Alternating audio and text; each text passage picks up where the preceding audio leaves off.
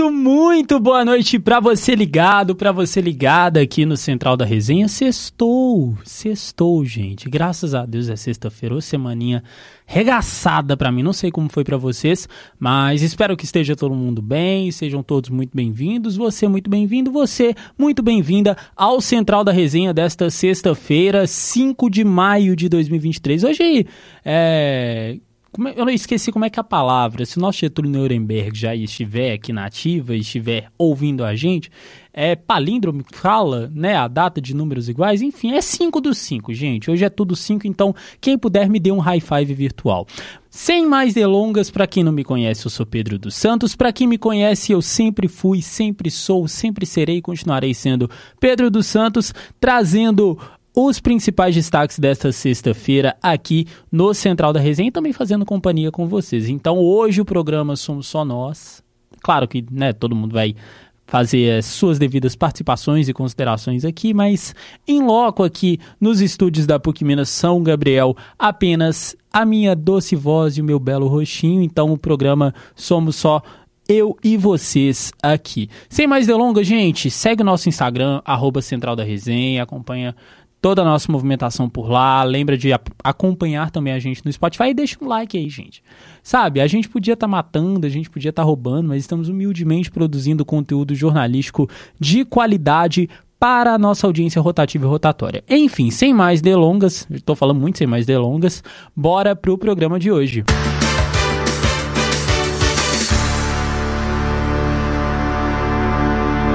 Pois é, Vamos começar com a previsão do tempo para esse fim de semana, já que sextou, porque os termômetros aqui no São Gabriel marcam 26 graus e a previsão para esse fim de semana é de tempo estável em todas as regiões de Minas Gerais. Contudo, com um pouco mais de nuvens na região leste mineira. Na Grande BH, os próximos dias serão de sol entre nuvens e temperatura máxima na casa dos 31 graus. Já a previsão para o início da semana que vem é de pancadas de chuva isoladas no sul do estado, em decorrência de uma frente fria que passa pelo litoral paulista. A previsão para a região leste é de mínima de 16 e máxima de 32 na zona da mata, mínima de 12 e máxima de 32 graus. E aqui na nossa Belo Hills, mínima de 12 e máxima de 31 graus. Passando para cidades, vamos começar hoje diferente, já que a gente sempre começa com política, vamos começar hoje com cidades, porque o nosso querido Felipe de Paula vai trazer os destaques aqui na nossa Belo Hills. Então, calma que eu preciso lembrar aqui o nosso querido espelho. Mas, enfim, Vamos começar falando sobre uma polêmica envolvendo o Detran, porque um homem tentou fraudar a prova de habilitação, a prova da carteira. Enfim, Felipe, o que você tem a dizer pra gente? Boa noite. Boa noite a todos os ouvintes do Central da Resenha. Nessa quinta-feira, dia 4 de maio, foi preso um homem de 60 anos no posto AI da Praça 7, no centro de Belo Horizonte, suspeito de tentar fraudar um exame de legislação de trânsito no Detran MG, Departamento de Trânsito de Minas Gerais. Em depoimento aos militares, o candidato relatou que procurou uma, uma autoescola na cidade de Bonfim, na região central do estado onde o suspeito mora, para fazer o curso de legislação. Mas como não teria sido aprovado, uma outra autoescola de sua cidade ofereceu ajuda. O valor cobrado para a execução do esquema foi de R$ 3.500 e as respostas da prova seriam passadas por meio de um equipamento eletrônico. O aplicador da prova desconfiou do candidato quando percebeu que tinha algo diferente debaixo da camisa do suspeito e acionou a polícia. O suspeito e a funcionária da autoescola que ele teria contratado foram presos e os equipamentos de comunicação utilizados na fraude e o carro da autoescola que eles teriam se deslocado para Belo Horizonte foram apreendidos. Segundo o Detran, a autoescola de Bonfim será investigada e, se constatada irregularidades, o Detran adotará sanções administrativas que pode acarretar no descredenciamento da funcionária envolvida na ocorrência e também da empresa. É, gente, vocês que estão querendo tirar carteira, tá todo mundo, assim, principalmente estudante universitário, quem tem aí seus 18, 19, 20, 20 e poucos, 20 e todos anos, sempre tá pensando, nossa, eu preciso tirar carteira, que não sei o que. Obviamente, quem já tirou não passa mais esse perrengue, mas, gente, se for tirar carteira, certo pelo certo, pô. Não tem por que fraudar, sabe? Enfim, obviamente, né, como é, o nosso Felipe trouxe muito bem, tinha uma questão de dinheiro, suborno e afins, mas nada justifica, sabe? Então, é, aguardar os próximos, o desenrolar, né, dessa, dessa polêmica e de toda essa confusão envolvendo aí a prova do Detran. Então, gente, você, você já tirou carteira? A, é a propósito, né? Você tirou carteira, você não tirou?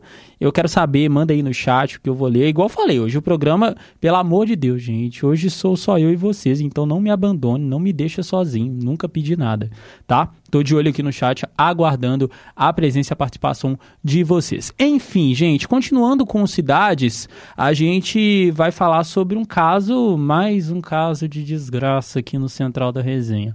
Enfim, como de praxe em cidades, né?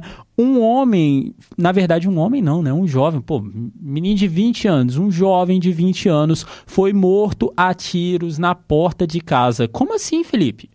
Na madrugada dessa sexta-feira, um homem de 20 anos foi morto a tiros na porta de casa na região de Venda Nova, em Belo Horizonte. Segundo a polícia militar, dois homens em uma motocicleta fizeram os disparos contra Gabriel Alves Pimenta, que morreu no portão de casa onde morava no bairro Jardim dos Comerciários. A vítima tinha algumas passagens pela polícia, como furto, roubo e tráfico de drogas. A Polícia Civil fez a perícia e foram encontrados pelo menos 15 cápsulas de pistola calibres 380 e 9 milímetros. Até o momento, ninguém foi preso e a suspeita é que a motivação do crime seja de um acerto de contas. Eita, eita, eita, eita. Sempre essa polêmica envolvendo acerto de contas e mais uma vez eu falo a ver. Mas lamentável essa situação, né? Infelizmente a gente vê sempre acontecendo e. Perdão. Enfim, é... a gente realmente lamenta, então, né, o ocorrido e em nome de todo mundo aqui da Central da Resenha fica a nossa, as, ficam as nossas condolências e consternações para os familiares. E tá chegando o dia D da vacinação aqui na nossa Belo Hills, né, Felipe? E para finalizar, uma notícia boa. Amanhã, sábado, aqui em Belo Horizonte, será realizado um dia D de vacinação contra a gripe e a Covid-19.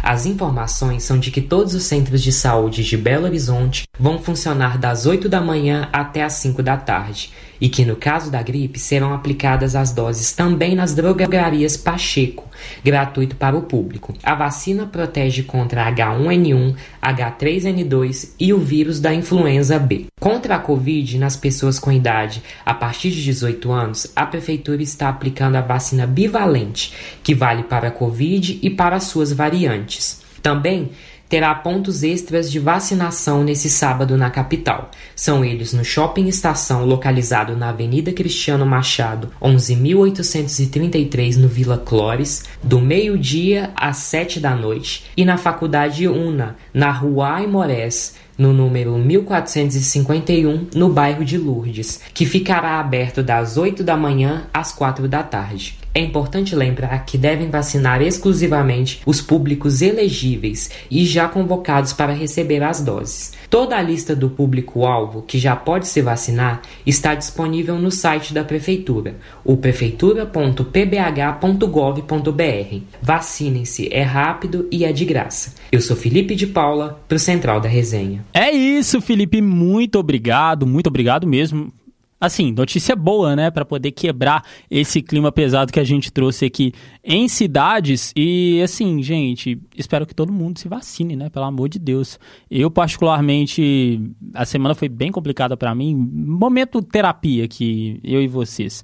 É, eu tô saindo de uma gripe, então, assim, tempo virou, minha imunidade não é lá essas coisas. E não, gente, eu não estou atrasado em relação à vacina da gripe. Eu iria me vacinar, mas, né, Enfim, vou ter que esperar pelo menos mais umas semaninhas para poder atualizar minha caderneta de vacinação. Já a nossa querida Lavínia Fernandes, boa noite, amiga. Boa noite, espero que você esteja bem.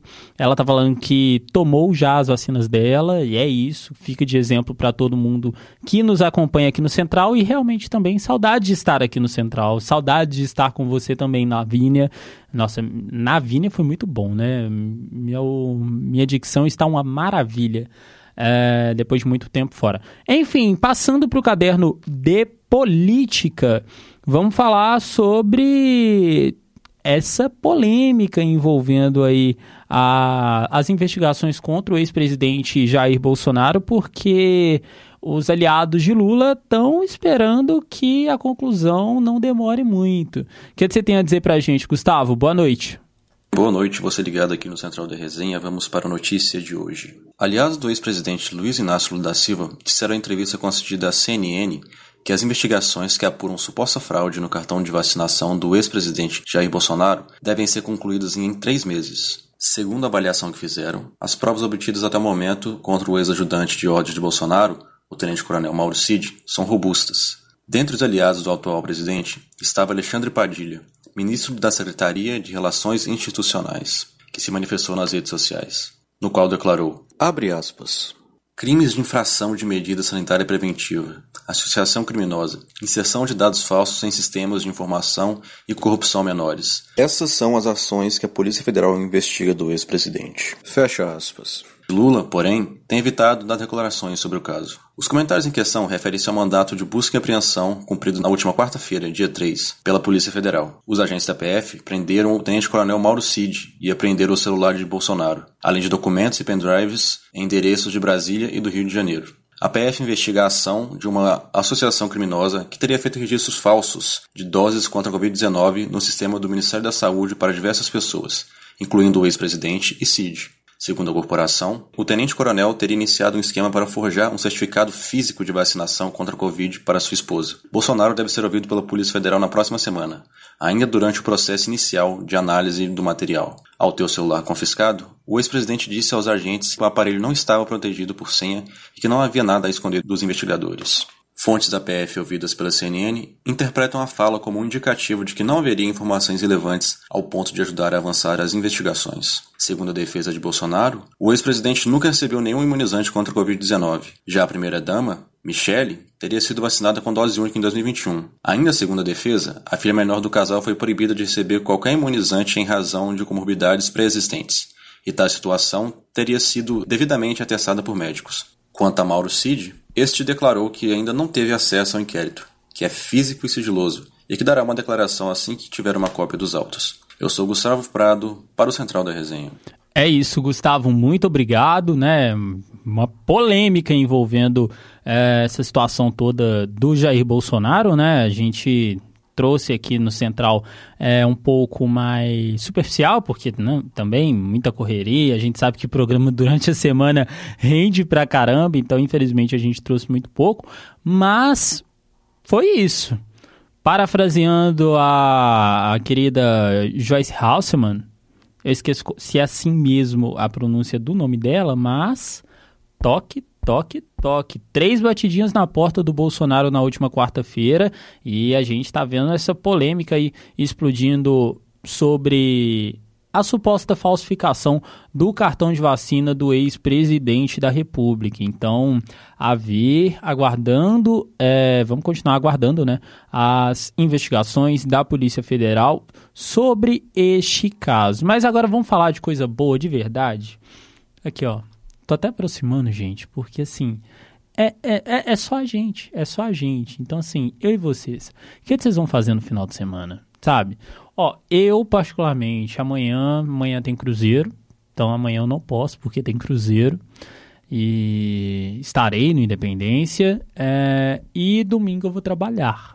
Então, assim, não tenho tantas opções para dar rolê. Mas você pode encontrar, você que nos acompanha aqui, pode ter a sua opção de rolê para este final de semana. E a nossa Jennifer Alves é quem vai trazer todos os principais destaques da cultura, da cena cultural aqui na nossa Belo Rios neste fim de semana. Boa noite, Jenny. Fala galera do Central, boa noite. Bora ver a programação cultural de BH para esse final de semana? A sexta-feira começa com muito rock por aqui. A banda americana Red Fang, conhecida pelo heavy metal, chegou ao Brasil e a BH. O show acontece no Caverna Rock Pub às 19 horas. Para quem se interessar, os ingressos ainda estão disponíveis no site clubedoingresso.com. Para quem gosta desse estilo musical, fica a dica para encerrar a sexta do melhor jeito. Saindo do rock, já no sábado, dia 5, BH vai contar com um dos maiores festivais da música sertaneja. O Festival Brasil Sertanejo volta para mais uma edição repleta de atrações incríveis, como Maiara Maraíza, Zé Neto Cristiano e Hugo Guilherme. O show ainda conta com a participação do DJ Denis. A novidade deste ano é que, diferente das edições anteriores que ocorriam na esplanada do Mineirão, o evento esse ano será dentro do estádio, no gramado. O festival começa às 16 horas e os ingressos ainda estão disponíveis no simpla.com para quem se interessar. Aos amantes do futebol, fiquem tranquilos que também tem programação para vocês. No sábado, o Santos visita o Cruzeiro em partida válida pela quarta rodada do Campeonato Brasileiro. A tendência é de casa cheia aqui na Arena Independência, hein? O jogo acontece às 16 horas. Fica a dica para os cruzeirenses de plantão. Já nos dias 6 e 7, sábado e domingo, o Parque Municipal René Janete recebe o Mostra Diversidade Cultural Belo Horizonte. O evento, que é organizado pela ONG Favela é Isso Aí, vai reunir artistas e grupos culturais premiados nos editais da mostra em 2022. As entradas são gratuitas e podem ser retiradas no site energiadacultura.com.br. No domingo, saindo um pouco de toda a agitação de um show de rock, de uma partida de futebol e etc., BH vai receber a orquestra Ouro Preto no Sesc Paládio. Em comemoração aos 90 anos do cofundador Ru Ferreira, foi preparado um concerto que pretende explorar toda a genialidade do músico argentino. O evento acontece às 11 horas e os ingressos estão disponíveis no simpla.com. Ainda no domingo, às 11 horas, vai ter mais futebol, hein? O América enfrenta o Cuiabá na Arena Independência pela quarta rodada do Campeonato Brasileiro.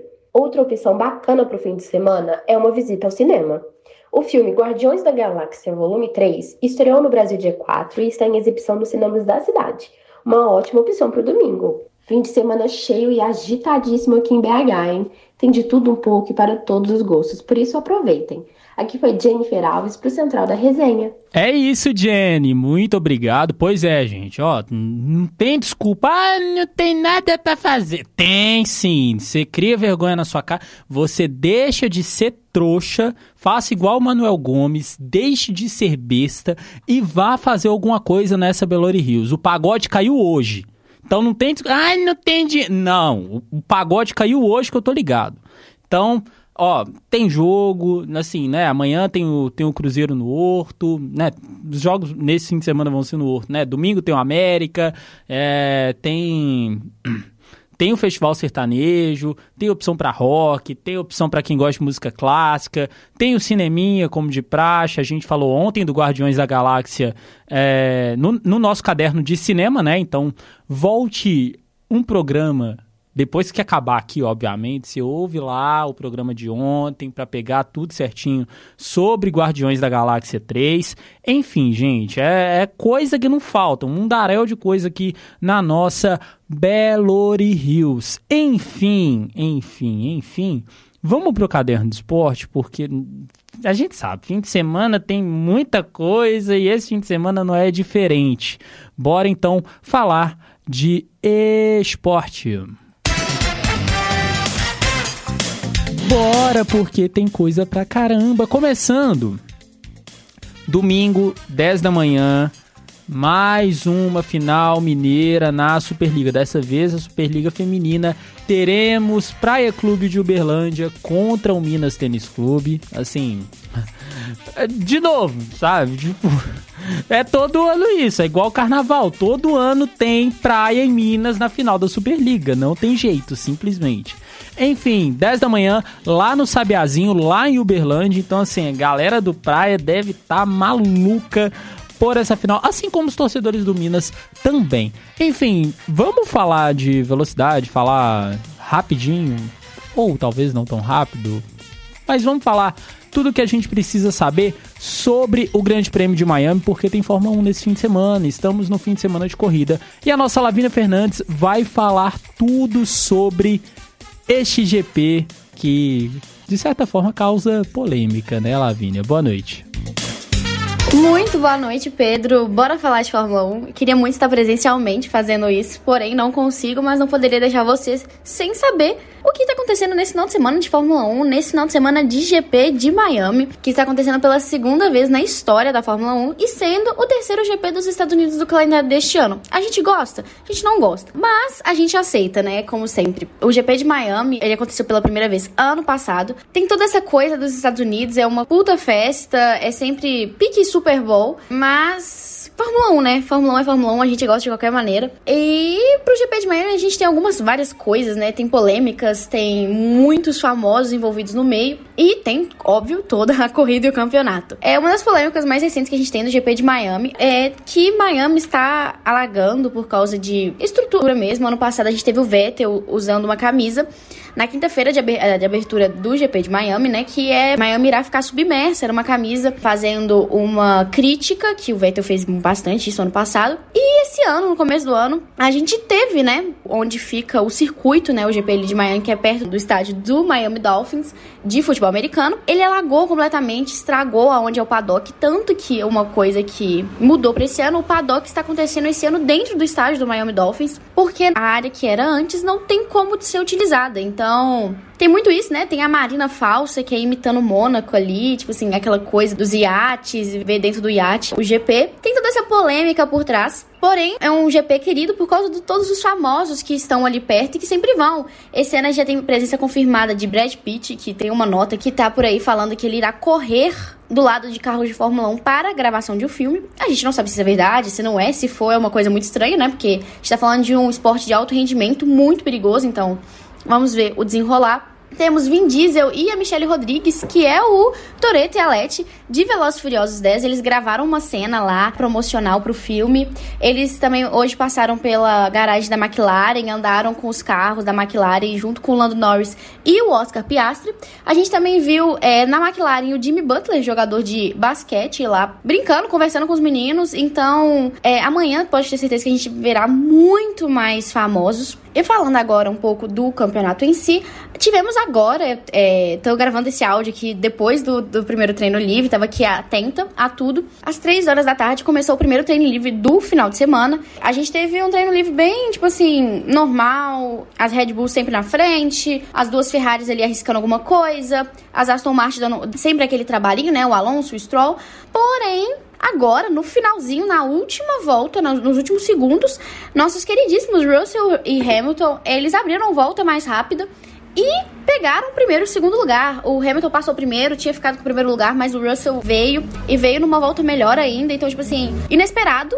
A gente, ano passado, viu muito porposing, né, da Mercedes, né, mais ainda em Miami, que tem uma reta muito longa. Não tinha o que fazer, foi um GP muito cansativo para Mercedes e para a dupla de pilotos. Mas esse ano parece que melhorou. Então, a classificação, é, os 10 primeiros do treino livre ficou com Russell, Hamilton, Leclerc, Verstappen, Sainz, Gasly, Alonso, Stroll, Huckenberg e Ocon, né? O Huckenberg ali na Haas dando sua vida, né? Mas a gente sabe que é só nos treinos livres mesmo. O Ocon na Alpine aparecendo na décima posição. A gente vê no sétimo e oitavo Alonso e Stroll percebendo que a Aston Martin continua com rendimento bom. Estão ali marcando. O Gasly da Alpine também ali. Então a gente percebe que o carro da Alpine está funcionando para esse GP. E lá em cima normal, né? A gente não vê o Pérez no top 10, mas lá em cima Mercedes, é, Red Bull, Ferrari, então padrão normal. Os horários do resto do final de semana fica com o treino livre 2 vai estar acontecendo, começa quando a rádio estiver provavelmente ali pro final, começa às 6 e meia, vai até 7 e meia. O TL3 amanhã é 1 e meia da tarde às 2 e meia. A classificação de 5 a 6 e a corrida no domingo às 4 e meia da tarde. Para dar aquela ideia, né, de como está o campeonato, o campeonato de pilotos, os, os seis primeiros é Verstappen, Pérez, Alonso, Hamilton, Sainz e Leclerc. E o campeonato de construtores vem com Red Bull, Aston Martin, Mercedes e Ferrari.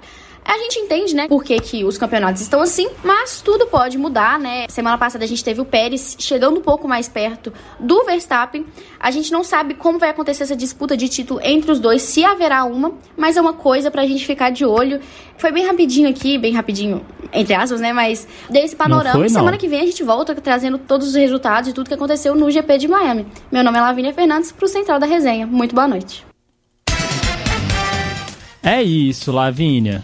Não foi tão rápido assim não, mas teve todos os detalhes, que era o que realmente importava. Enfim, muito obrigado, amiga. E ela comentou aqui no chat também que talvez teremos uma cantora aí no, nos boxes da Aston Martin. Para quem não sabe, para nossa audiência rotativa e rotatória, que às vezes não manja de esporte, mas manja de fofoca. Tá rolando um boato aí de que a Taylor Swift tá tendo uma fé com o Fernando Alonso. Eu estou ficando completamente maluco das ideias com esta hipótese. Enfim, vamos ver se ela aparece no box da Aston Martin, eu vou ficar completamente maluco.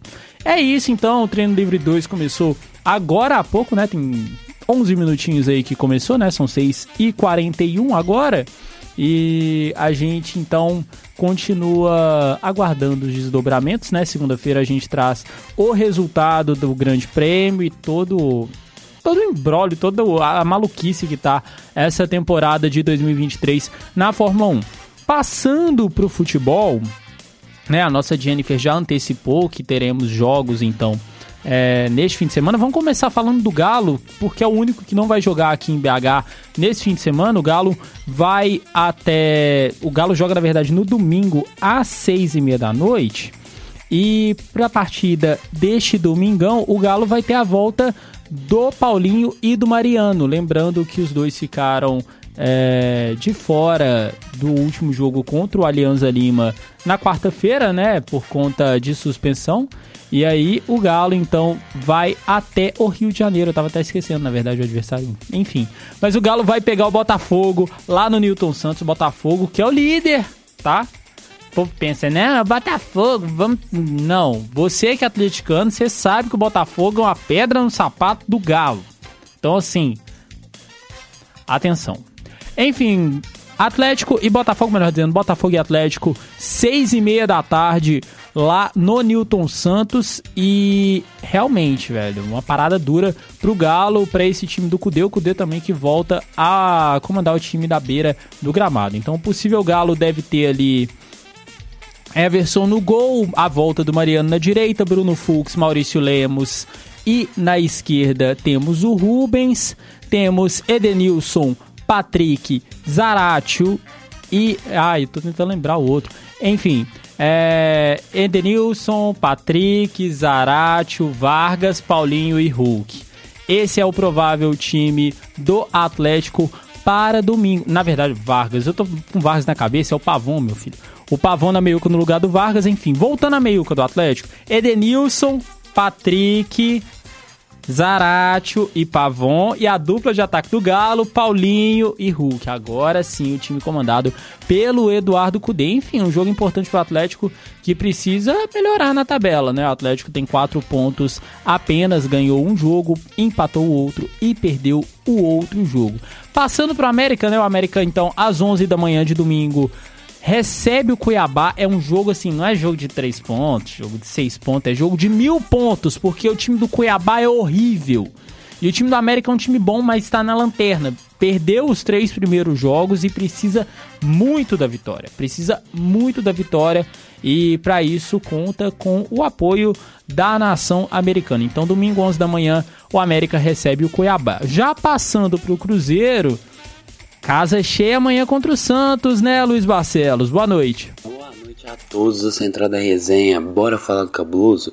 Cruzeiro fechou a preparação para a partida deste sábado contra o Santos às 4 horas da tarde no estádio Independência. O treinamento contou com a presença do patrão Ronaldo, que esteve acompanhando os treinos e estará presente no estádio Independência amanhã. O clube divulgou a lista de relacionados que conta com os goleiros Anderson, Gabriel Mesquita e Rafael Cabral, os defensores Igor Formiga, Kaique, Lucas Oliveira, Luciano Castan, Marlon, Neres e William, os meio-campistas Daniel Júnior, Felipe Machado, Matheus Vital, Matheus Jussa, Neto Moura, Nicão, Ramiro e Richard, e os atacantes Bruno Rodrigues, Gilberto, Henrique Dourado, Rafael Bilu, Stênio e Wesley. E o Cruzeiro começou a vender os ingressos para a partida contra o Fluminense. Eu digo começa a vender para as categorias Cruzeiro sempre, time do povo e a expectativa é que tenha um bom público no Mineirão quarta-feira contra o Fluminense às nove e meia da noite. Lembrando que para a partida de amanhã o Cruzeiro informou que mais de 20 mil ingressos já foram vendidos.